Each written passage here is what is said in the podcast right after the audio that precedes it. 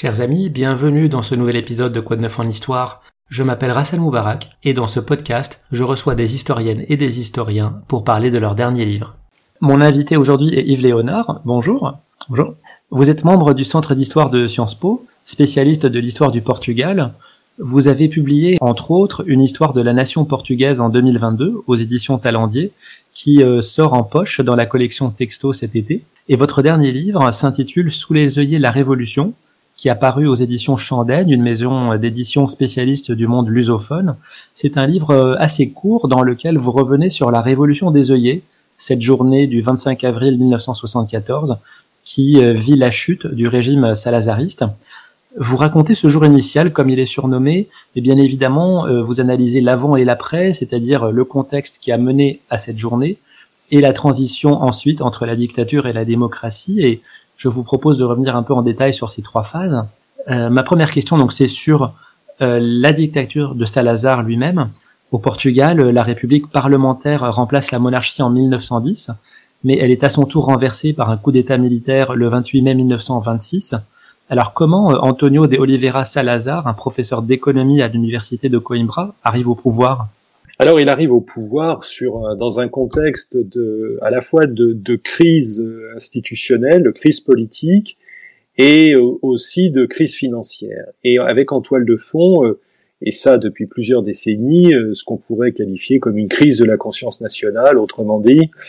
une interrogation partagée par les élites portugaises sur le destin collectif et une quête de grandeur. Et c'est autour de ces éléments une critique euh, virulente euh, de la démocratie libérale, des démocraties parlementaires, sur l'idée de restaurer la grandeur du Portugal, on va dire, et enfin de rétablir l'équilibre des comptes publics que Salazar va s'imposer d'abord comme ministre des Finances en 1928, et il va tisser sa toile euh, assez habilement. Il n'est lui-même issu euh, d'une famille politique importante puisqu'il est, il a été quelques jours député du Centre catholique, qui est un petit parti influent parce que le catholicisme l'est au Portugal alors, mais euh, le parti en tant que tel représente assez peu de choses, et c'est surtout sur une compétence technique qu'il arrive au pouvoir. Sa compétence, c'est celle qu'il tire de l'appartenance euh, à, l'université Coimbra où il enseigne depuis quelques années jeune professeur à la faculté de droit euh, plutôt spécialisé on va dire en, économie ou en comptabilité publique et euh, c'est à ce titre que les militaires qui ont réalisé le coup d'État le 28 mai 1926 vont aller le chercher parce que ils se rendent compte qu'ils sont incapables de gérer la crise financière, la crise économique qui sévit au Portugal. Et donc c'est sur ce registre-là que d'abord il va faire ses gammes et s'imposer. Mais euh, c'est un personnage qui, à défaut d'avoir un passé militaire, comme beaucoup de dictateurs de l'époque, a des idées politiques euh, assez affirmées, avec euh, en toile de fond une réflexion qu'il a puisée dans sa formation à l'université, le fond catholicisme. Alors on parlera des encycliques sociales, mais il y a, il y a toute une réflexion qui puise ses racines à la fois dans une pensée d'essence contre-révolutionnaire, un traditionnalisme profond et un catholicisme euh, maîtrisé, c'est-à-dire que c'est un homme qui a lu beaucoup de choses, qui est cultivé, qui a euh, une culture politique, et c'est tout ça qui va le mettre en résonance pour s'affirmer au pouvoir et être nommé par les militaires qui lui confient les clés du gouvernement en 1932. Et donc un civil qui n'a jamais porté l'uniforme, qui devient dans une dictature militaire le primus inter pares, le premier des référents et qui va tirer dans son sillage non seulement avoir le soutien des militaires, enfin des militaires haut gradés, le chef de l'État, le général Carmona, et qui va aussi entraîner euh, dans son sillage, eh bien, ce qu'on va appeler ensuite une, une cathédrographie, une, euh, la république euh, dictatoriale des professeurs, euh, pourrait-on dire, autrement dit, les professeurs de l'université de Coimbra qui l'entourent et qui constituent jusqu'aux années 40 le principal vivier du régime avec beaucoup de professeurs qui deviennent ministres et qui ont une, un lien particulier, une allégeance particulière vis-à-vis -vis de Salazar. Donc c'est cette c'est cet ensemble-là qu'il va faire prospérer en, faisant adopter une constitution qui porte sa marque et celle des professeurs de l'université Coimbra, la constitution de l'État nouveau qui est adoptée en 1933 et euh, qui, sans euh, formellement euh, proscrire les libertés publiques, en rend l'exercice impossible avec tout autour eh bien, son cortège d'une police politique qui va prendre une importance croissante au fil du temps, qui deviendra la célèbre, tristement célèbre PID en 1945, mmh. mais elle existe dès le début des années 30, dès 1933, et puis une justice qui est aux ordres, et euh, un certain nombre d'organismes qui euh, cherchent à promouvoir ce qu'il appellera une forme de corporatisme, corporatisme singulier, qui fonctionne avec beaucoup d'un et de difficultés, qui ne s'épanouit vraiment que dans les années 1950, mais qui crée un système tout à fait euh, original qui va susciter des admirations euh, nombreuses à travers l'Europe et le monde, une sorte de troisième voie euh, incarnée entre le libéralisme politique et les fascismes. Et c'est dans cette perspective-là que Salazar construit tisse sa toile et crée un pouvoir qui est finalement très personnalisé, très centré autour de sa personne. Il n'est que président du Conseil mais tout dépend de lui, tout remonte à lui, du moins dans les premières années, les premières décennies du, du régime. Et donc c'est ce, ce régime qui va finalement euh, euh, s'installer dans la durée, et c'est l'autre caractéristique du salazarisme, outre les problèmes de définition que je viens d'évoquer rapidement, c'est-à-dire comment le qualifier. Euh, est-ce un régime autoritaire ce qu'un courant de pensée tend à, à, montrer et auquel je me suis plutôt rattaché, est-ce un fascisme ou, ou du moins y a-t-il une dimension, une essence totalitaire au sein du régime salazariste Bref, les avis sont assez partagés. Il y a de toute évidence, à la fin des années 30, une mise en scène, une chorégraphie, si l'on peut dire, euh, fasciste. Autrement dit, il y a euh, ce tropisme et euh, cette, ce champ magnétique des fascismes dans lequel le régime se trouve impliqué, aussi parce que il y a la guerre civile espagnole euh, à partir de 1936, et que dans ce contexte-là, eh bien, les affinités euh, vont jouer entre les deux régimes et deux dictatures. Mais Salazar va avoir aussi une forme d'habileté pendant la Seconde Guerre mondiale pour euh, préserver la neutralité entre les puissances belligérantes et surtout négocier au mieux, au mieux de ses intérêts et des intérêts de son pays, cette neutralité. Ce qui fait qu'en 1945, il n'est pas renversé, le régime n'est pas renversé, et mieux, si l'on peut dire, ou pire, euh, il est adoubé par les puissances occidentales qui vont en faire, dans le contexte de guerre froide, euh, l'un des piliers du système occidental de l'Atlantique Nord, de la défense de l'Atlantique Nord, avec le Portugal qui adhère euh, en 1949, membre fondateur de l'OTAN, et qui va à partir de ce moment-là être une puissance tout à fait courtisée. Mais, et c'est là qu'on va, on voit se profiler, évidemment avec une vision rétrospective, ce qui va entraîner aussi euh, la principale difficulté et sa chute finale, c'est-à-dire la question coloniale. La question coloniale qui devient euh, véritablement, qui était déjà au moins dans le registre du discours euh, dans les années 30, avait suscité toute une mystique impériale, mais qui va s'affirmer à partir de 1945, au lendemain de la guerre, comme l'axe majeur de la diplomatie portugaise. Bref, ce thème autour duquel tout doit s'orchestrer et c'est la priorité et la dimension tout à fait non négociable des orientations à la fois diplomatiques et euh, idéologiques du régime salazariste. L'empire doit être préservé envers et contre tout. Euh, on va changer son nom, on n'appellera plus l'empire ni les colonies, on appellera ça les provinces d'outre-mer, mais la finalité reste la même. Le Portugal ne pourrait être, ne peut être un, un pays respecté, n'est pas un petit pays, comme dit le régime salazariste, tant qu'il est à la tête d'un vaste ensemble ultramarin. Et c'est donc autour de cela que, euh, à partir de la fin des années 50 et au début des années 60, vont apparaître les premières fissures, les premières fissures du régime qui sont liées à cette question euh, de l'outre-mer qui devient tout à fait centrale euh, et autour duquel donc le régime et Salazar en tête eh bien cherche à préserver l'essentiel et puis évidemment euh, une opposition qui au fil du temps euh, s'organise et qui fait entendre sa voix malgré euh, l'oppression, malgré la police politique, malgré les, emprisonnements et les, sévices qu'ils subissent, eh bien à partir de 1958, on voit assez clairement que des oppositions se manifestent avec une figure de proue un général, le général Delgado, 1958, qui se porte candidat à la présidence de la République. Oui, juste pour préciser, effectivement, Salazar est président du Conseil, c'est-à-dire Premier ministre, et pas président de la République. Ce poste revient traditionnellement à un militaire. C'est tout à fait une volonté qu'a eu Salazar, parce qu'il est dépendant d'une certaine manière des militaires, il sait qu'il doit leur concéder euh, quelques contreparties, au moins symboliques et protocolaires, et que la constitution de l'État nouveau euh, a finalement structuré le système politique autour du président du Conseil, du Premier ministre. Un président du Conseil est le, au sein d'un Conseil qui n'est pas collégial,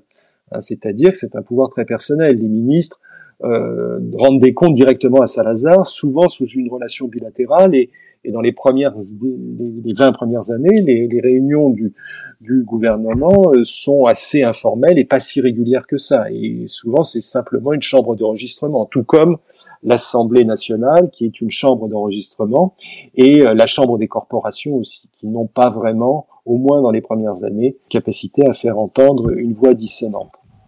Et donc tout est organisé autour de lui. Et la première contestation, c'est euh, lorsque donc le général Delgado se présente à la présidence de la République dans les années 50 contre l'avis de Salazar? Oui, le général Delgado se présente au printemps 1958 contre le candidat officiel du régime, à la surprise, la stupéfaction de Salazar, parce que Delgado d'abord était euh, un peu des figures, enfin, du, du, salazarisme. Il a fait toutes ses classes et ses gammes. Il a été promu à la tête de l'aéronautique civile en 1945. Il va créer notamment la compagnie aérienne nationale, qui existe toujours, la TAP. Euh, il va ensuite être nommé euh, au, continent nord-américain, au Canada d'abord et surtout aux États-Unis, à Washington, comme attaché militaire, et représenter donc le Portugal auprès du Pentagone et aussi dans les instances euh, relatives à l'Alliance Atlantique. Et donc c'est au contact des États-Unis qu'il va forger un certain nombre de convictions et qui vont le conduire finalement à, à prendre le, la direction, si l'on peut dire, d'une opposition qui existait jusque-là, qui s'était manifestée par différents biais euh, dans les années 30 et 40, mais qui n'avait jamais réussi, pour un certain nombre de raisons, à euh, obtenir des résultats et finalement euh, imposer sa, sa vision au, au, chef du gouvernement. À partir de Delgado, même s'il est battu à cette élection, eh bien la, la donne change parce que, comme on l'a dit à l'époque, c'est le général sans peur, et ce général sans peur va évidemment susciter un grand intérêt, obtenir un peu moins de 25% des voix officiellement, mais bien au-delà, c'est une onde de choc. Et d'ailleurs, à partir de ce moment-là, on parle euh, au Portugal du terremoto, c'est-à-dire du tremblement de terre. C'est un tremblement de terre, un séisme politique dont l'onde de choc va se faire ressentir jusqu'à la révolution des œillets, 16 euh, ans plus tard, en 1974. Et puis également, il y a des oppositions qui commencent à se manifester au sein de donc ça, c'est un militaire, hein, et donc euh, un général. Euh, alors, la hiérarchie militaire reste fidèle pour le moment à Salazar, mais on voit bien qu'au sein de l'institution militaire, il y a des voix dissonantes. Et puis, euh, l'autre pilier traditionnel du régime, l'Église catholique, la hiérarchie catholique, eh bien, elle aussi est en proie à un certain nombre de, de réflexions, de tensions, et c'est l'évêque de Porto, quelques semaines après la candidature d'Elgado, qui fait également entendre sa voix, une voix dissonante, pour critiquer finalement euh, l'évolution du régime et notamment son incapacité à régler, à apporter des améliorations à la question sociale, donc un pays euh, de la pauvreté et des inégalités sociales persistantes. Donc l'évêque de Porto, euh, c'est un tollé, il va être exilé pendant une dizaine d'années, il doit quitter le pays début 1959 et il n'y reviendra qu'en 1969. Mais là encore, son témoignage, sa prise de position, va essaimer dans les milieux catholiques, une partie des milieux catholiques qui, à partir de ce moment-là, vont également, pour une partie, se désolidariser ou du moins émettre des voix euh, discordantes. Donc c'est sur cette tonalité que les années 60 eh bien, s'engagent avec euh, quelques, euh, une opposition qui commence à se structurer, avec le général Delgado d'un côté, avec quelques catholiques, et puis en toile de fond, deux, deux phénomènes très importants. On l'a évoqué tout à l'heure, la question coloniale. La question coloniale qui, à partir de 1961, devient synonyme de guerre, puisque face au jusqu'au boutisme, à la volonté qu'a Salazar de maintenir coûte que coûte le système colonial et donc de ne parler en aucun cas d'autodétermination et encore moins d'indépendance, eh bien c'est dans ce cadre-là qu'évidemment les premières, premiers mouvements vont se cristalliser, en Angola d'abord en 1961, puis en Guinée en 63, puis au Mozambique, et qui vont conduire, au terme de 13 années de guerre coloniale, eh bien, à une situation très très préoccupante pour le Portugal qui s'affaiblit humainement parce que ça justement, l'année 61, c'est euh, l'année terrible avec le début des guerres euh, dites coloniales euh, ou d'indépendance selon le côté duquel on se trouve. Il y a aussi la perte du comptoir de Goa en Inde qui est envahi par l'armée indienne. Mais ces colonies, qu'est-ce qu'elles représentent pour le Portugal au-delà de l'impact symbolique? Parce que, si je ne me trompe pas, ce n'était pas une colonisation de peuplement. D'abord, effectivement, au cœur de tout ça, il y a quand même une dimension, vous l'avez rappelé, symbolique. C'est-à-dire que dans la construction même du, du nationalisme salazariste, qui n'est pas expansionniste et belliqueux, pour un certain nombre de raisons, eh bien, il y a euh, cette idée que euh, il faut préserver avant toute chose ce qui a fait la splendeur, comme on dit, du Portugal à l'époque, c'est-à-dire cette continuité historique qui va de, de l'infant Henri, on va dire, début de l'expansion maritime, au début du XVe siècle, jusqu'à Salazar. Et tout le récit national est construit autour le narratif, si vous voulez, construit autour de, de, de cette idée. Et c'est une dimension symbolique qui est très forte parce que, comme je le disais tout à l'heure, la question de l'outre-mer, la question coloniale, prend le pas sur tout le reste. C'est-à-dire que, à partir de 1945, les priorités de la diplomatie, très clairement, c'est de tout orchestrer pour que on maintienne le système en place, même si on change l'appellation, et même s'il y a le soutien, grâce au soutien euh, des Américains dans le cadre de l'Alliance Atlantique notamment. Donc ça, c'est la pierre angulaire. Ensuite, euh, il y a un certain nombre euh, d'intérêts économiques qui sont présents euh, outre-mer. Il y a des grands groupes portugais qui se sont constitués et qui sont impliqués dans les, territoires d'outre-mer sur l'exploitation d'un certain nombre de, de productions et la mise en place de conglomérats. Je pense à la COUF, qui est une très grosse structure, un des principaux groupes industriels portugais autour des phosphates, etc. Mais aussi, euh, on a l'exploitation agricole qui est assez importante, avec, euh, par exemple, en Angola, la richesse principale qui reste à la veille euh, de la révolution des œillets, qui reste l'exploitation du, du, café. Et puis, il y a aussi, à partir de la fin des années 50, ce qu'on va appeler la mise en place d'un colonialisme tardif. Qu'est-ce qu'on veut dire par là? Eh bien, comme vous l'avez souligné, jusque-là, le, le, colonialisme portugais était fort peu démographique, c'est-à-dire qu'il ne se traduisait pas par une présence massive de colons euh, blancs euh, venus de la métropole. Il y en avait, mais euh, assez modérément. Et en général, ceux qui cherchaient à quitter la métropole se destinaient très longtemps, voulaient quitter la métropole pour aller au Brésil. Et puis, et ça sera un des grands problèmes du régime dans les années 60, vont se, enfin des régimes, des, des problèmes qu'ils vont essayer aussi d'utiliser à leur fin, par les rentrées de devises, mais enfin euh, l'émigration massive, le départ massif euh, des euh, jeunes Portugais à destination des pays d'Europe occidentale, la France en priorité. Et donc ce colonialisme tardif, eh bien, il se dessine à la fin des années 50 lorsque sont mis en place des plans, on va dire, de développement qui concernent les provinces d'outre-mer, comme on les appelle, et qui associent étroitement, je dirais, un interventionnisme étatique à euh, ces grands groupes dont on a parlé, que ce soit des grands groupes bancaires, des grands groupes industriels, qui vont de plus en plus chercher à faire des investissements pour euh, doter euh, ces provinces d'outre-mer des structures qu'elles n'avaient pas jusque-là, notamment routières, etc., d'infrastructures qui permettent d'acheminer non seulement les, les, les, hommes, les personnes, mais aussi d'acheminer les biens, les produits qu'on cherche à, à, à développer dans, dans ces provinces d'outre-mer. Donc c'est ce colonialisme tardif qui va se traduire par l'installation, en fait, en une quinzaine d'années, jusqu'à la révolution des œillets, d'un peu plus de 500 000 personnes euh, portugais qui s'installent en Angola, au Mozambique principalement, alors que jusque-là, euh, c'était des populations euh, relativement, relativement restreintes. Et donc c'est dans ce contexte que, on pourrait dire au plus mauvais moment,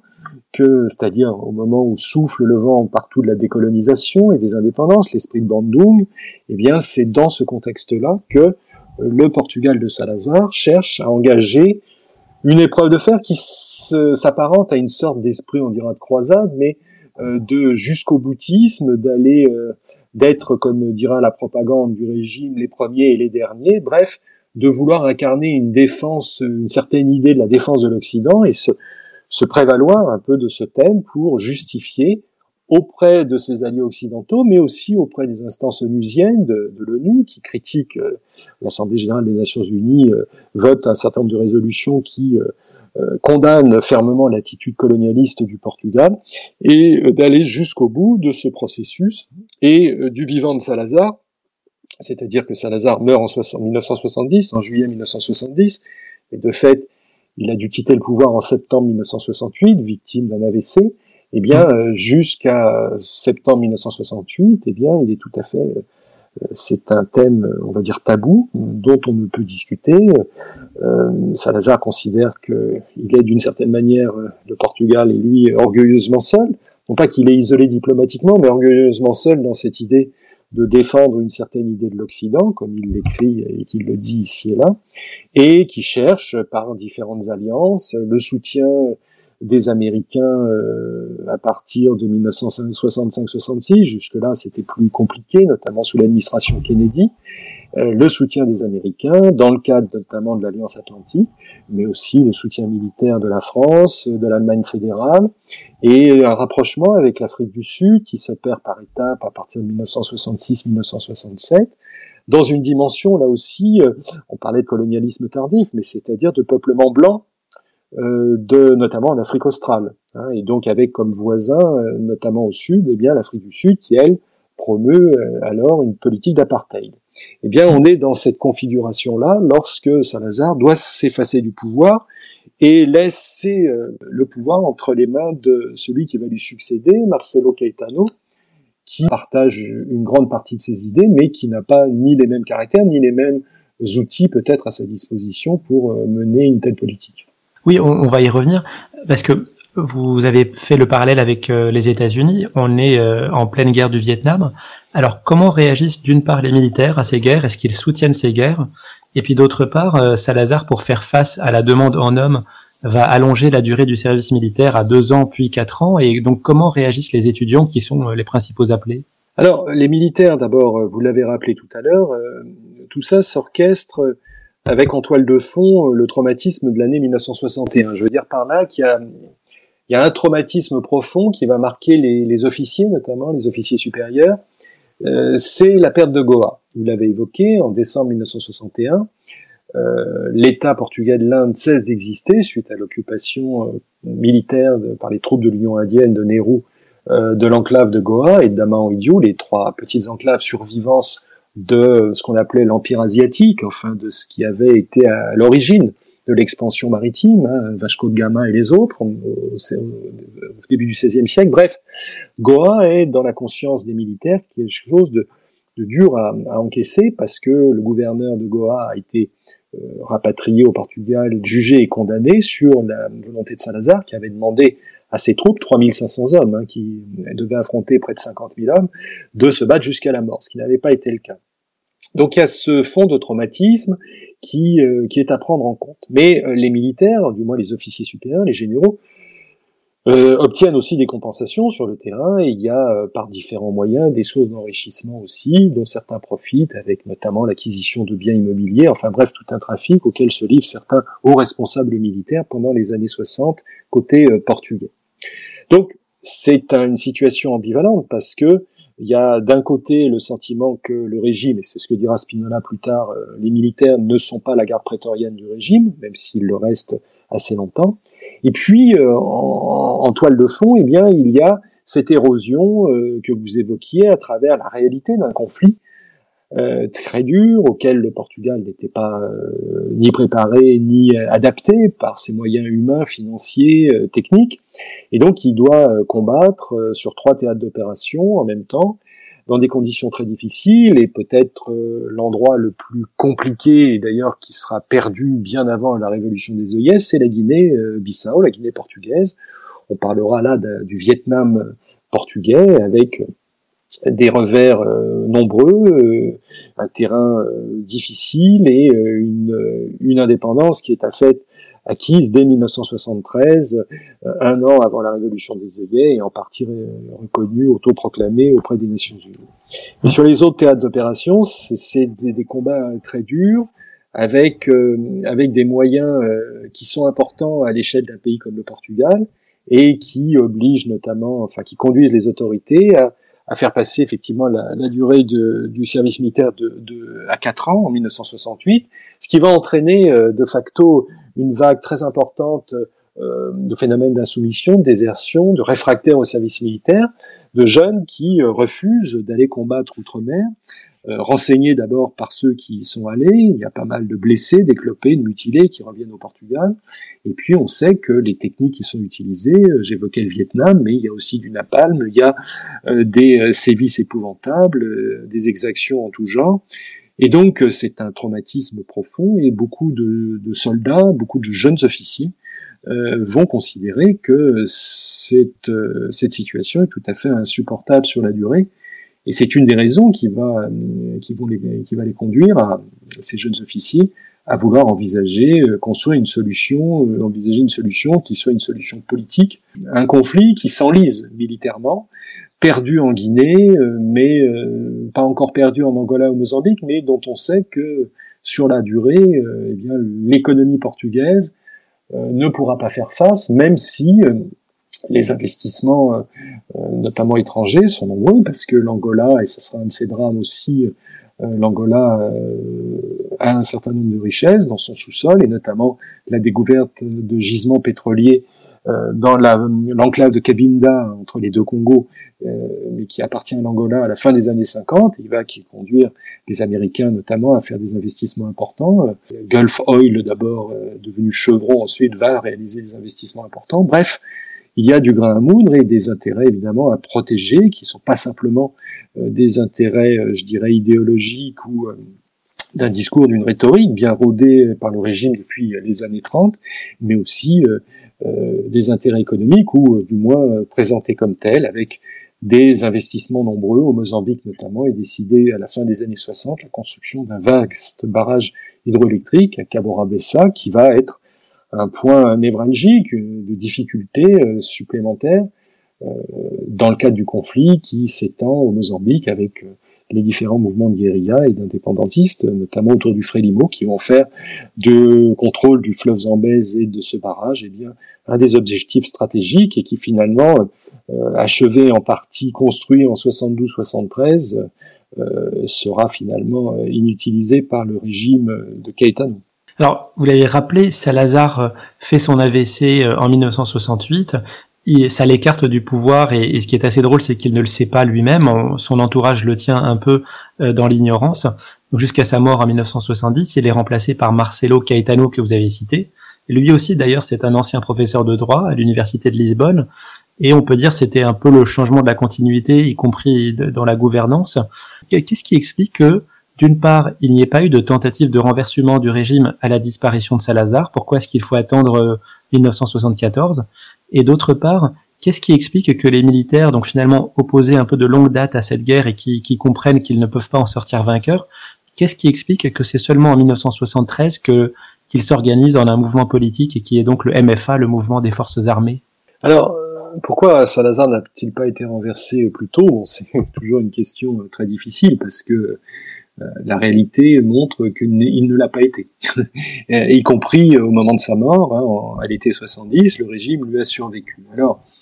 euh, sur euh, son art de durée, si l'on peut dire, beaucoup de théories ont été avancées. Outre son habileté et sa, sa, qu'on va dire, sa rudesse personnelle, un homme assez implacable dans ses jugements et dans ses attitudes, euh, il a su également s'entourer pour se protéger euh, euh, d'une élite assez aux ordres et efficace et d'une police omniprésente, d'une police politique qui a assuré un certain nombre de fonctions régaliennes et lui-même euh, Salazar euh, contrôlant euh, les centres du pouvoir, n'hésitant pas, lorsque le besoin s'en faisait sentir, non seulement à être président du Conseil, mais à être, comme il le fut dans le passé, ministre des Affaires étrangères pendant une dizaine d'années au moment de la Seconde Guerre mondiale, ministre de la Défense également pendant la Seconde Guerre mondiale, ou bien, comme en 1961, lorsque son propre ministre de la Défense, en avril 1961, tente un coup d'État de palais, une révolution de palais, si l'on peut dire, et euh, avec euh, une tonalité, un soutien implicite euh, de l'administration américaine, voulant promouvoir déjà l'idée d'une sorte de Commonwealth à la portugaise, le général Botelho Muniz, eh bien, qui est immédiatement démis de ses fonctions, et Salazar considère que eh bien, il va euh, prendre lui-même les fonctions de ministre de la Défense. Il va l'être plusieurs mois de façon à, prendre la situation en main et, comme il le dit, d'agir euh, rapidement et en force, dit-il, en Angola pour reprendre le contrôle de la situation. Donc c'est un homme qui, même s'il est affaibli, même si l'exercice du pouvoir dans les années 60 n'est plus le même que dans les années 30, eh bien, reste, sa parole est toujours respectée par les élites, il inspire la crainte, la peur, et euh, par un certain nombre de techniques, il se maintient au pouvoir, même si on se rend bien compte que euh, il y a, comme en Espagne voisine, un rajeunissement qui est espéré. Vous avez des nouvelles élites, euh, on qualifierait de technocratiques, qui commencent à apparaître, mais lui-même garde le leadership, garde le, intact l'exercice du pouvoir. À sa disparition, alors l'effacement pendant l'année 69 est tout à fait révélateur, puisque personne n'ose lui dire vraiment qu'il n'est plus président du Conseil. Et donc Caetano tente une libéralisation timide du régime, ce qu'on appellera le printemps marcelliste, mais avec euh, l'ombre portée, sous l'ombre portée de Salazar, hein, théâtre tout à fait pyrandélien ou shakespearien selon les points de vue, enfin tout à fait insolite. Et lorsqu'il meurt en 1970, euh, l'appareil d'État euh, reste verrouillé par euh, tous ceux qui veulent continuer à, faire du salazarisme sans Salazar, et du moins à défendre l'idée que le salazarisme peut survivre à Salazar. Et cette croyance est encore assez solidement établie au sein des élites, et Caetano va avoir assez pas mal de difficultés à, à imposer sa marque, et d'ailleurs il n'y parviendra pas, oscillant entre les ultras du régime qui eux ne veulent rien changer, notamment sur le théâtre colonial et politique intérieure, et puis ceux qui, euh, une forme d'aile libérale qui euh, euh souhaiterait euh, faire une évolution sans révolution ou une rénovation dans la continuité selon les, les propres formules utilisées par Caetano. Et ça, en 1970, l'opposition elle est encore en très grande difficulté hein, parce que la police politique euh, est active, les principaux leaders de l'opposition, euh,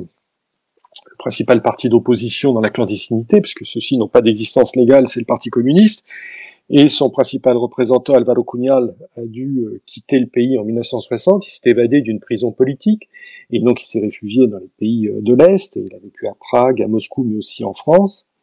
Et puis, euh, un homme comme Mario Suarez, qui est le, leader du Parti socialiste, qui est reformé, euh, reconstitué en avril 1973, il y a 50 ans, euh, en Allemagne, eh bien, lui-même vit en exil en France depuis 1970. Il a été exilé d'abord à l'île de San Tomé, et puis ensuite, à son retour, il a très vite compris qu'il devait partir. Donc une opposition qui n'est pas en situation en capacité de euh, renverser le régime malgré les velléités, malgré les tensions multiples, malgré notamment l'émergence d'une petite classe moyenne au Portugal et aussi euh, de révoltes étudiantes, par exemple, qui se multiplient depuis 1962. Il y a une, 1969, il y a une vague aussi importante dans le prolongement de mai 68. Mais malgré tous ces éléments, eh bien, ça ne cristallise pas et le régime reste assez solidement en place avec une superstructure, une police euh, politique, la PIC devenue DGS, qui reste très active en métropole, mais aussi, et c'est une des clés, euh, outre-mer, en Angola, Mozambique, ces effectifs ont été renforcés et ces responsables euh, concurrencent, voire imposent leur volonté aux, responsables militaires et civils dans les provinces d'outre-mer. Bref, c'est toute une structuration du régime qui fait que, avec cette administration de la peur qui a été instillée depuis des années et des années, avec euh, un certain nombre de réalités euh, sociales, c'est-à-dire que l'immigration qui est, à défaut d'être encouragée, mais euh, d'une certaine manière utilisée aussi par le régime pour récupérer à la fois des devises et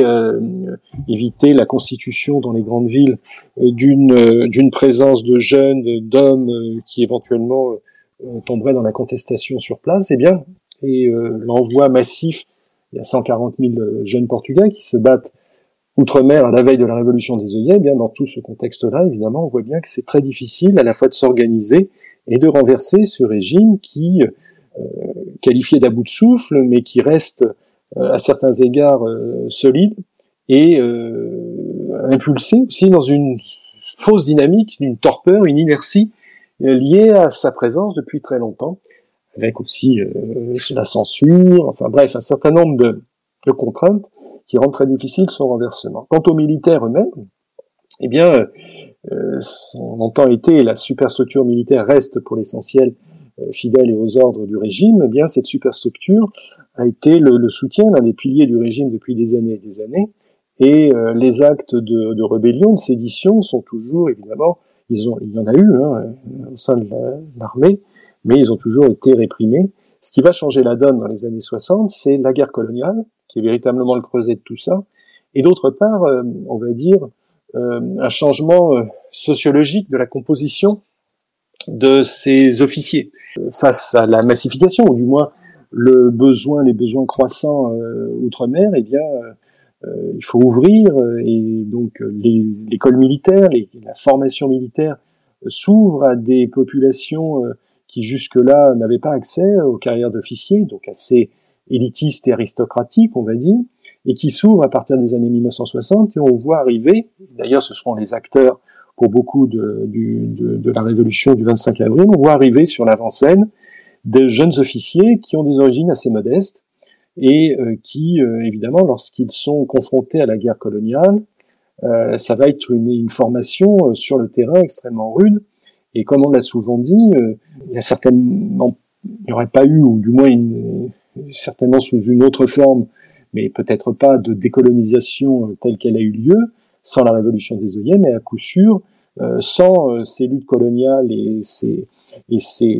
guerres coloniales, il n'y aurait pas eu non plus euh, la révolution des œillets. C'est-à-dire que ça a été aussi une école sur le terrain pour à la fois se former, et des liens se sont même constitués à ce moment-là entre non seulement les jeunes capitaines, ceux qui vont faire le 25 avril, mais aussi ceux qui se battent contre eux officiellement, les leaders des mouvements indépendantistes, et euh, tout ça euh, va constituer un creuset extrêmement fécond, extrêmement important, qui explique pour partie euh, la réussite et finalement le, le déroulement du, du, 25 avril et de ses prolongements. Eh ben, venons-en à cette journée fatidique, donc du 25 avril 1974. Le coup d'envoi est donné par la diffusion à la radio peu après minuit d'une chanson, Grande-la Villa Morena. Est-ce que vous pouvez nous dire un petit mot l'histoire de cette chanson? Oui, alors c'est une chanson euh, qu'on qualifie des chants de contestataires, euh, qui a une histoire, c'est-à-dire qu'elle s'appelle Grandula. Grandula, c'est une ville d'Alentejo qui est au sud de Lisbonne, au-delà du Tage, dans une région euh, latifundière de grandes exploitations agricoles. Et son auteur de cette chanson, José Afonso, Zek Afonso, qui est au départ professeur d'histoire géo, mais qui, qui, écrit des chansons,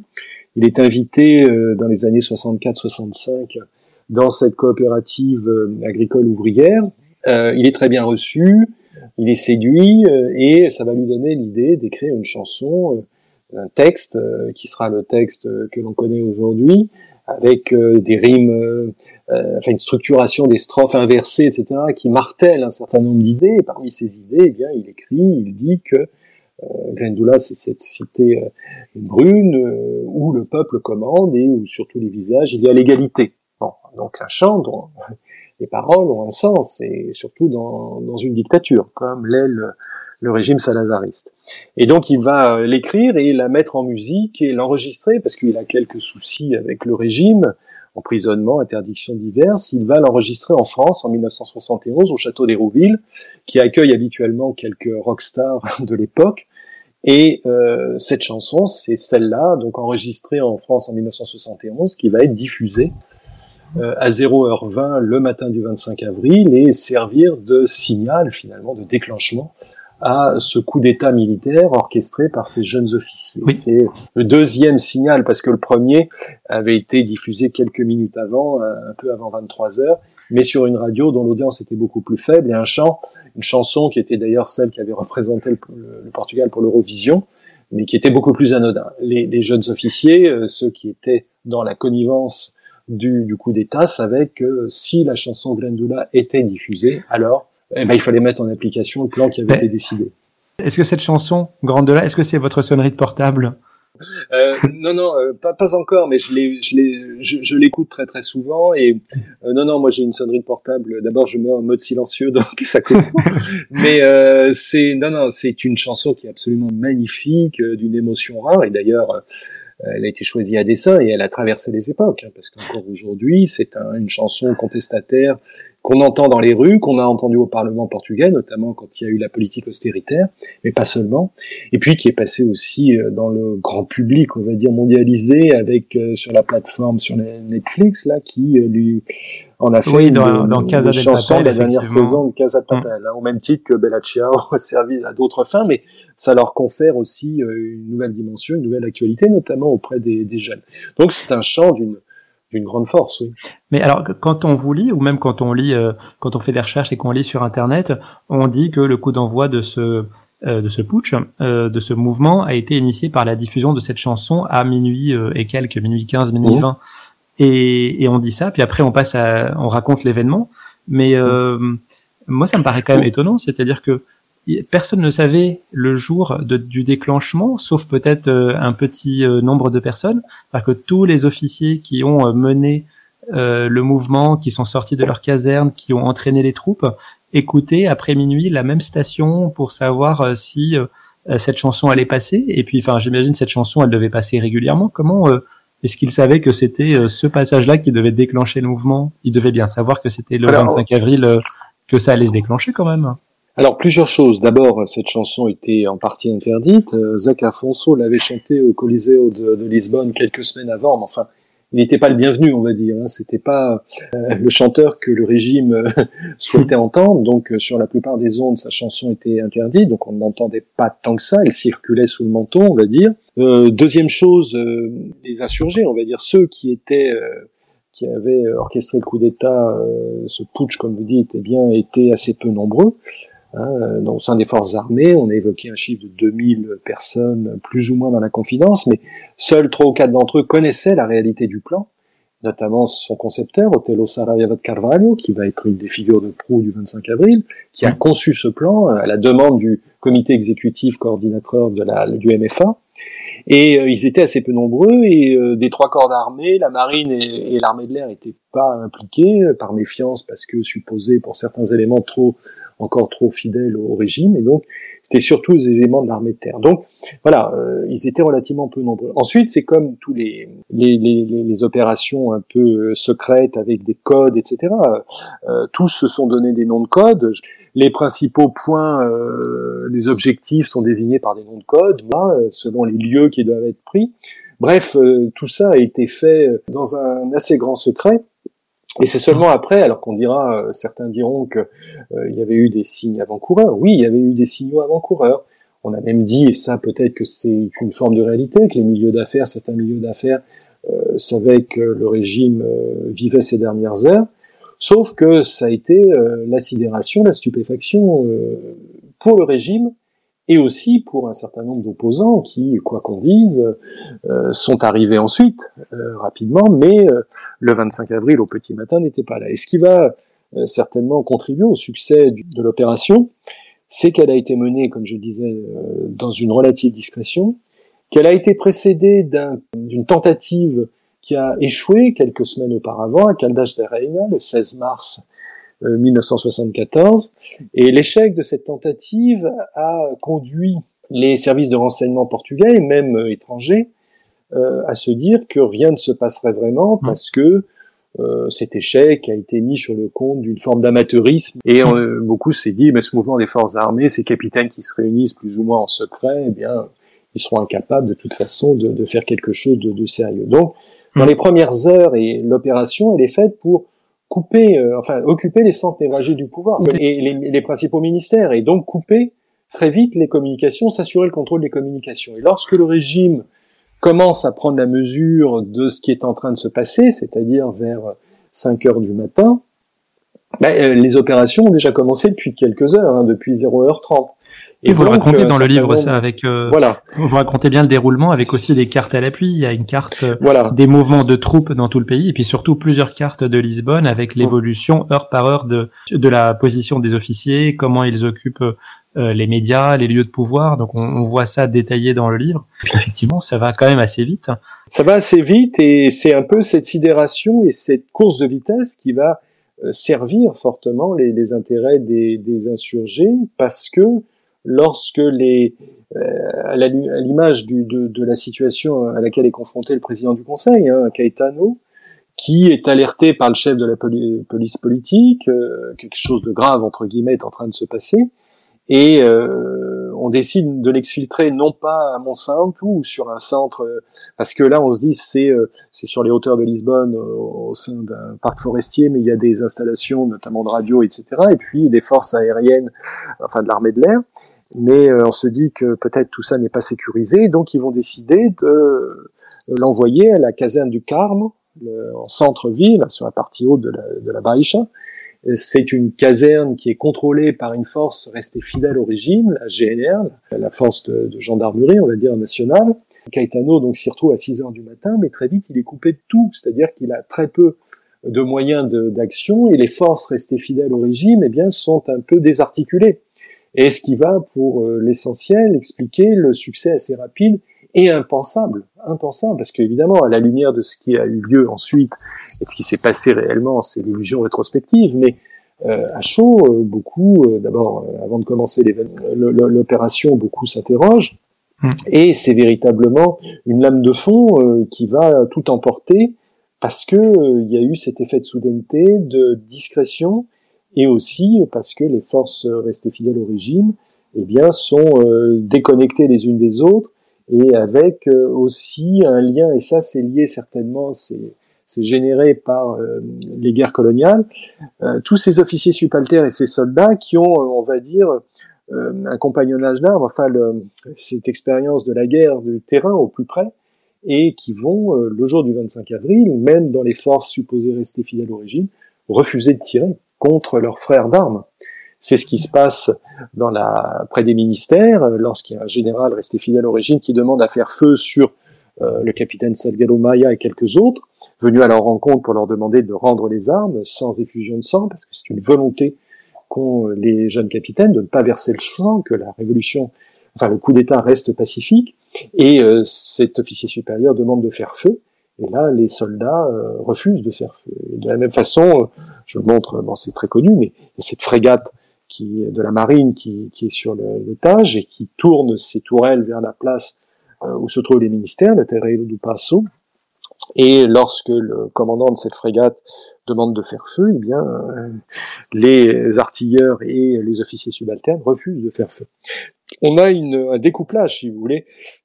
au sein de l'armée euh, entre une hiérarchie qui, pour une grande partie, hormis les deux seuls généraux qui vont se rallier, euh, d'ailleurs qui ont été dans la confidence un peu de, de ce qui a précédé le 25 avril des, des, réflexions du mouvement des forces armées, donc le général Spinola qui va apparaître sur l'avant-scène, mais surtout l'autre général qui avait les faveurs des jeunes capitaines, le général Gomes, Costa Gomes, qui va être le deuxième chef de l'État après le général Spinola, à part ces deux officiers supérieurs, et pas des moindres, hein, parce que l'un et l'autre avaient été chefs d'état-major et chefs d'état-major adjoints, ils avaient commandé opérationnellement pour Spinola en Guinée, euh, également Costa Gomes en Angola, etc. Ce sont des hommes de terrain, mais qui vont apporter leur soutien aux, jeunes officiers et assurer d'une certaine manière aussi le succès de l'opération quand Caetano acceptera de démissionner, mais à condition de remettre le pouvoir euh, aux mains d'un officier supérieur, autrement dit, ça sera Spinola pour éviter, mmh. dit-il, que le pouvoir tombe dans la rue. Et il voit la foule qui est amassée sur la place du Carme, et il se dit qu'il faut trouver une solution. Et c'est à ce moment-là, enfin dans les heures qui précèdent, que ce qui était un coup d'État militaire devient véritablement euh, une révolution euh, populaire avec une foule qui s'amasse dans les rues de Lisbonne dans la matinée et qui vont euh, prendre ses œillets avec les jeunes soldats et qui vont donner cette tonalité très printanière et très inspirante, on va dire, ce jour initial, entier et pur, mmh. comme on a dit, qui est la marque de fabrique du 25 avril, hein, parce que c'est un mouvement qui se veut pacifique, initié par des jeunes capitaines, qui très vite prend une dimension euh, sociale, populaire et politique avec ce phénomène, cette révolution qui se, qui se met en place et qui prend le nom de ces fleurs, de ces œillets rouges qui sont distribués euh, dans la matinée aux soldats et aux personnes qui se trouvent dans les rues. C'est euh, c'est tout à fait euh, insolite, tout à fait singulier parce que de jeunes soldats, de jeunes capitaines qui font un coup d'État pour établir la démocratie. On est encore à l'époque dans le souvenir cuisant et douloureux euh, de ce qui s'est passé au Chili quelques mois plus tôt, en septembre 1973, avec la prise du pouvoir par le général Pinochet. Et, donc, beaucoup se demandent au petit matin ce que font ces officiers. Sont-ils pas en train de faire un coup euh, en faveur d'un durcissement encore du régime? Bon, très vite, les déclarations qui sont diffusées à la radio euh, par le mouvement des forces armées montrent, d'abord demande aux gens de rester chez eux, mais montre que c'est une opération pour renverser le régime et rétablir la démocratie. Euh, donc c'est plutôt encourageant et très vite, donc le message est passé, se diffuse et c'est ce qui fait que dans la journée, ça devient une euh, autre chose qu'un putsch ou un coup d'État et que euh, le renversement du régime est obtenu euh, en moins de 24 heures. Hein. Au soir du 25 avril, Caetano démissionne et le régime cesse d'exister et les principaux décrets, les premiers décrets sont pris pour ouvrir les prisons politiques, pour supprimer la police politique, supprimer les tribunaux euh, politiques, etc., etc., la censure. Bref, les premières mesures d'urgence et qui font que unité de temps, unité de lieu, unité d'action, mais sans tragédie, euh, hormis quelques morts, euh, parce que la police politique tire dans la foule dans l'après-midi, en fin d'après-midi du 25 avril. Ça sera la dernière pratiquement à se rendre dans la nuit du 25 au 26 avril. elle tire dans la foule, il y aura quatre morts et une quarantaine de blessés ce sont euh, hélas trop, mais les seuls morts et le sang versé euh, la journée du 25 avril. Et à cette opération militaire, finalement, succède une suite politique qui n'avait pas été prévue au départ par, euh, par les officiers, mais qui, je trouve, se met en place assez fluidement. Un calendrier assez serré est établi, un an pour élire une assemblée constituante, donc c'est ce qui va se passer en avril 75, un an supplémentaire pour tenir les premières élections législatives, donc avril 1976, et finalement, assez vite, malgré un contre, une tentative de contre-coup militaire en novembre 75, eh ben, la démocratie euh, s'installe en deux ans et c'est plutôt euh, rapide ça. Oui, c'est à la fois rapide, euh, insolite, ça prend des chemins complexes, contradictoires, avec à partir du, du, 25 avril 74 et du 1er mai, qui est le moment presque d'osmose parfaite, où une grande partie du, des gens sont dans la rue pour manifester leur joie, c'est la liberté qui est retrouvée, et puis, comme on le dit alors, c'est le moment où il y a l'alliance entre le peuple et le mouvement des forces armées, et que le peuple uni ne sera jamais vaincu. Bref,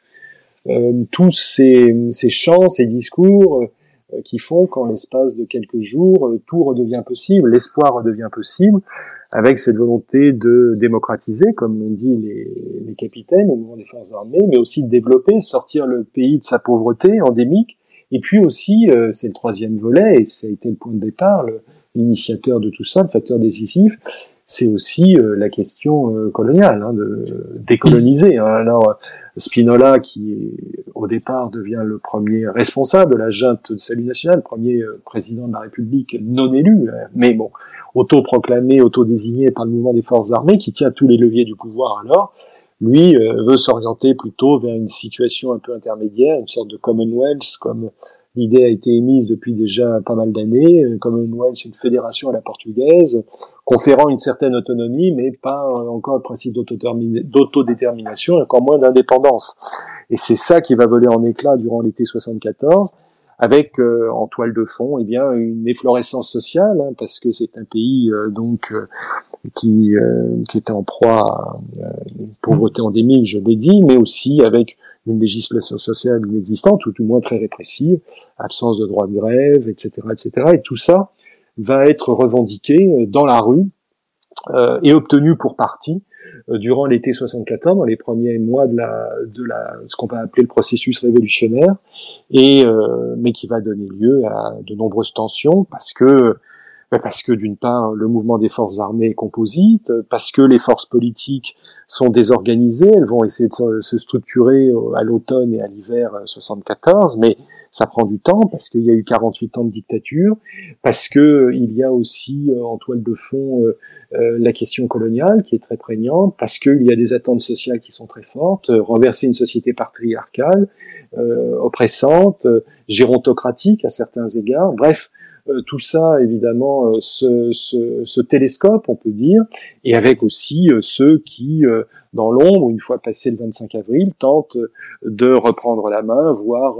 d'organiser une contre-révolution, euh, sinon de saboter la révolution, comme le disent un certain nombre de leaders qui se méfient de ce qui se passe notamment aux frontières du Portugal, parce que la seule frontière terrestre du Portugal, c'est l'Espagne, et l'Espagne franquiste, voilà, c'est le régime de Franco qui est encore en place et qui voit pas du tout d'un bon œil ce qui s'est passé au Portugal, le régime lui-même. Certains nombre d'Espagnols y voient au contraire un facteur d'espoir, mais qui sera, qui, qui, ne pourront pas mettre en œuvre dans leur propre transition, hein, qui se fera par négociation, euh, pactée comme on dit, alors que la,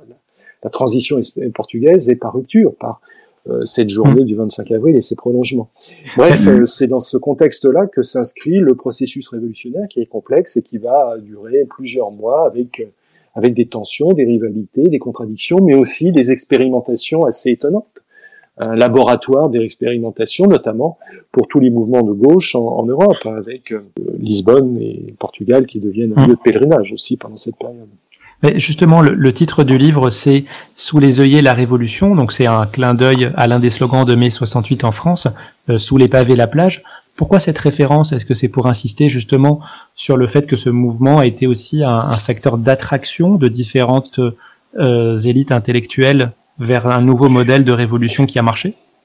Oui, alors euh, l'idée effectivement c'était de montrer aussi qu'il y a, il y a une, une, certaine, je parlais des florescences tout à l'heure, mais il y a voilà, il y, a, un petit peu ce qui a été tenté euh, en mai 68 en France avec un mouvement profond et multiforme de libération avec euh, des tentatives et des expérimentations sociales très fortes. Hein. Euh, au Portugal, il y a des tentatives autogestionnaires nombreuses, de reprise de contrôle de l'appareil productif, comme on disait à l'époque, et euh, de mettre dehors tous ceux qui étaient aux manettes depuis si longtemps,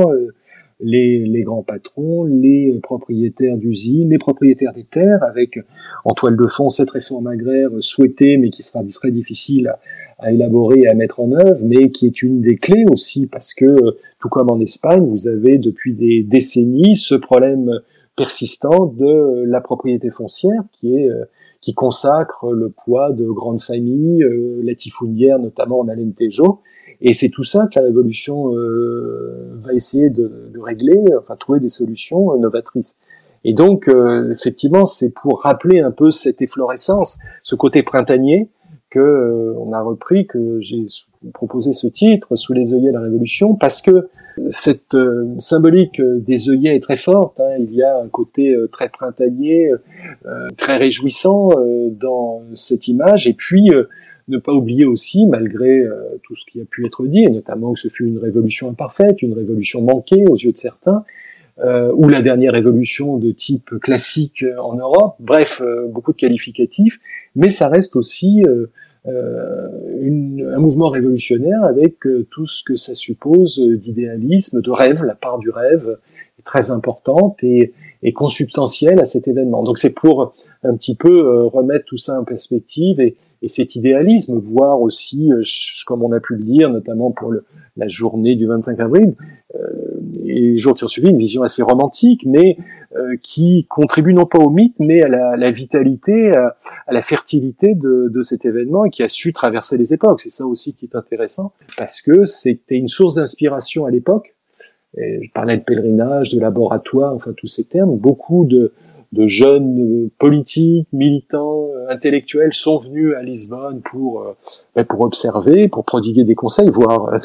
de manière assez directive donner dire ce qu'il conviendrait de faire, mais tout le monde est venu à Lisbonne et dans une Europe des années 70 où d'une part il y avait des réflexions en cours sur ce que devait être une union de la gauche, hein, tel cas en France, mais aussi les évolutions qui se produisaient en Italie. Et puis euh, l'autre volet qui était intéressant, dans une tonalité qui euh, ici et là pourra non pas se radicaliser, mais avec une violence en Allemagne, en Italie, etc., qui est, qui est très prononcée, avec une volonté assez forte pendant des semaines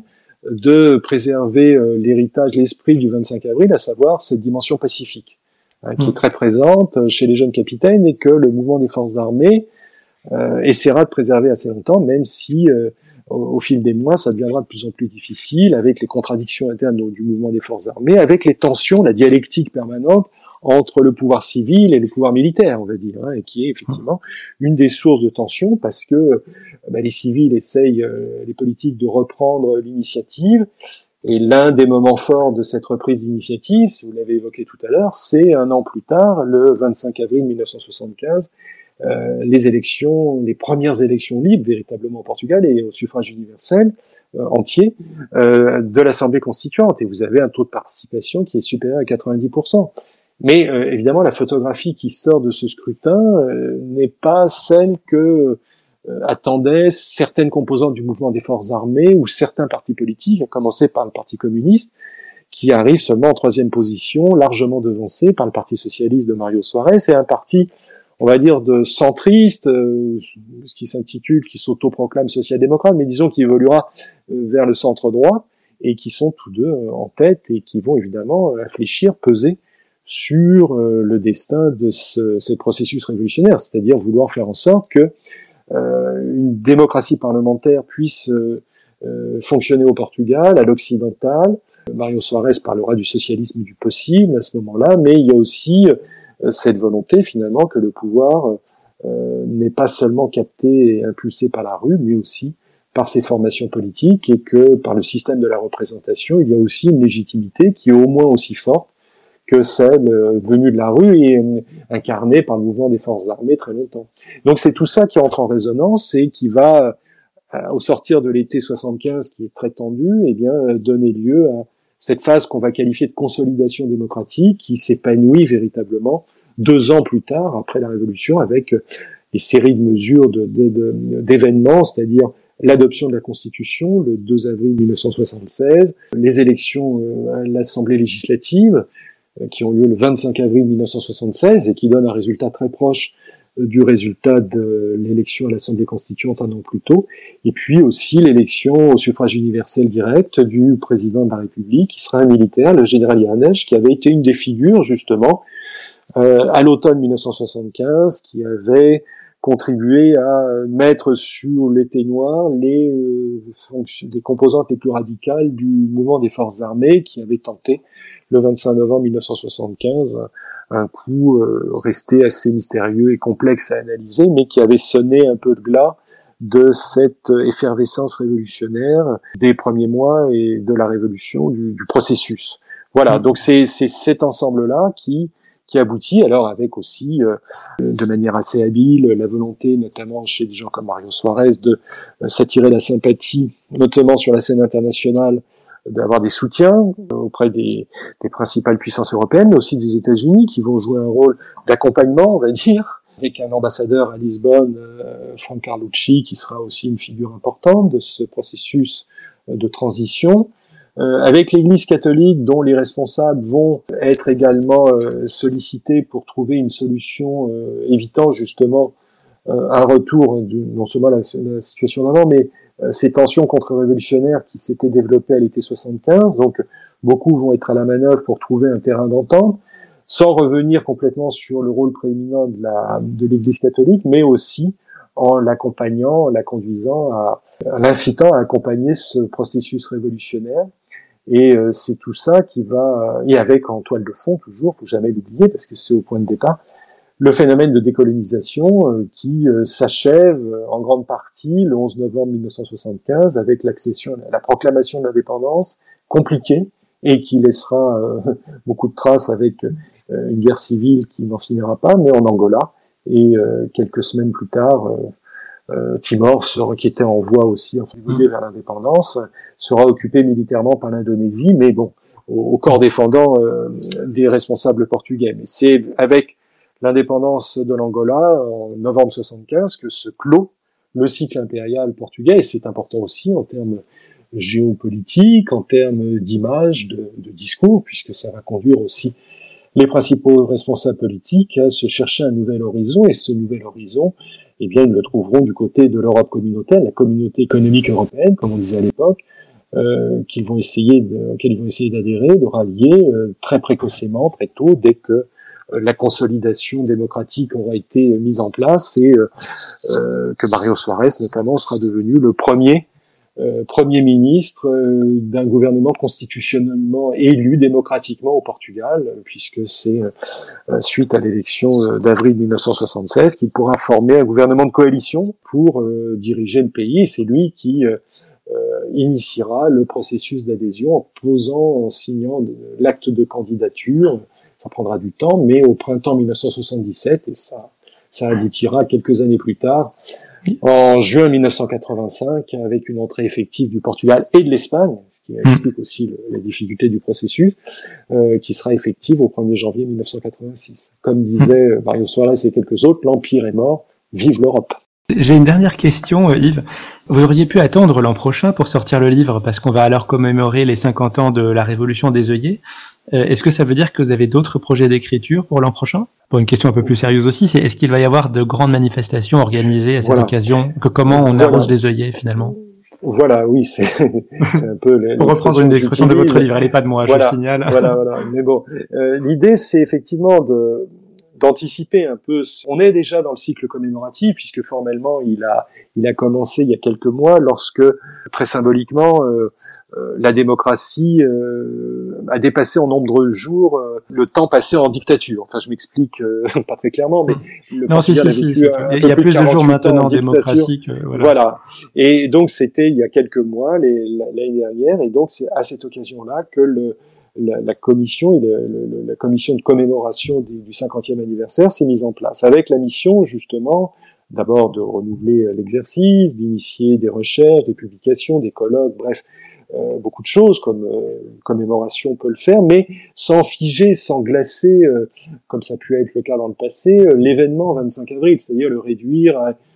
à une simple journée ou à la reconnaissance assez œcuménique et rassembleuse, encore que au Portugal maintenant il y a aussi une extrême droite, etc., qui manifeste et qui euh, montre son ses, critiques à l'égard du 25 avril, mais euh, relativement rassembleuse. Ce qui est plus compliqué, c'est l'enjeu de ces nations, c'est de montrer, euh, ce qui est un peu l'objet aussi du livre, mais de manière très synthétique, c'est de dire que le 25 avril, c'est non seulement la journée initiale, le, jour du 25 avril, mais aussi un processus révolutionnaire qui est complexe, qui s'étale sur plusieurs mois. Et donc la Commission va proposer des cycles de réflexion qui vont euh, non seulement évidemment s'épanouir au printemps 2024, mais aussi se prolonger jusqu'en 2026 de façon à intégrer ben, les événements qu'on vient d'évoquer, de consolidation de la démocratie, bref, ce processus sur la longue durée, qui est véritablement la pierre angulaire, la base, le socle intangible de la démocratie portugaise depuis. Et ça, c'était, à mon avis, intéressant d'anticiper un petit peu pour, euh, d'une part, eh bien, donner un éclairage au un public français, mais aussi euh, l'ouvrage est en cours, euh, va être traduit au Portugal et publié au Portugal, pense que sous l'angle, la commande, si vous voulez, de l'éditeur, c'était de faire quelque chose de synthétique, qui soit euh, sourcé, argumenté, enfin reposant sur, mmh. un peu comme on dit en termes savants, une forme de bilan historiographique, mais aussi quelque chose qui va à l'essentiel, qui dit l'essentiel, parce que il va y avoir beaucoup de, de productions, de travaux qui vont être réalisés, mais qui seront évidemment beaucoup plus imposants, beaucoup plus volumineux. Là, l'idée, c'était de dire dans un minimum de pages ce qu'a été euh, le 25 avril, pourquoi il a été, euh, pourquoi ça s'est passé, comment ça s'est déroulé, quelle en était la postérité. Voilà à peu près les trois axes euh, sur lesquels j'ai travaillé. Et du coup, cet exercice de synthèse, je pense qu'il n'est pas inintéressant pour le lecteur français, mais aussi portugais ou autre, d'avoir un petit outil comme ça qui permet de se renseigner sur cet événement et d'une portée très importante, non seulement pour le Portugal, mais aussi à l'échelle européenne et internationale. C'est un phénomène international, une révolution qui est pas seulement à l'échelle du Portugal, même si c'est important, mais qui a aussi essaimé à travers le monde entier. Donc euh, voilà, c'était l'idée, c'était de rassembler tout ça et, euh, et puis à titre personnel, effectivement, j'ai d'autres projets, euh, travaux en cours. Notamment. On en reparlera. voilà, on en reparlera euh, prochainement. Mais voilà, il existe. Et puis ça faisait longtemps que Peter me l'avait demandé. Ça faisait longtemps que j'avais fait des choses autour. Et donc le moment était venu d'essayer de, le, de le mettre sur le papier, de rassembler tout ça. En tout cas, livre court, comme je l'ai dit en introduction, mais voyez qu'il n'empêche pas une une discussion longue, comme on vient de la voir. Parce que l'événement le justifie, c'est un, bah voilà, évidemment. historique. merci, merci beaucoup Yves Léonard pour cet entretien.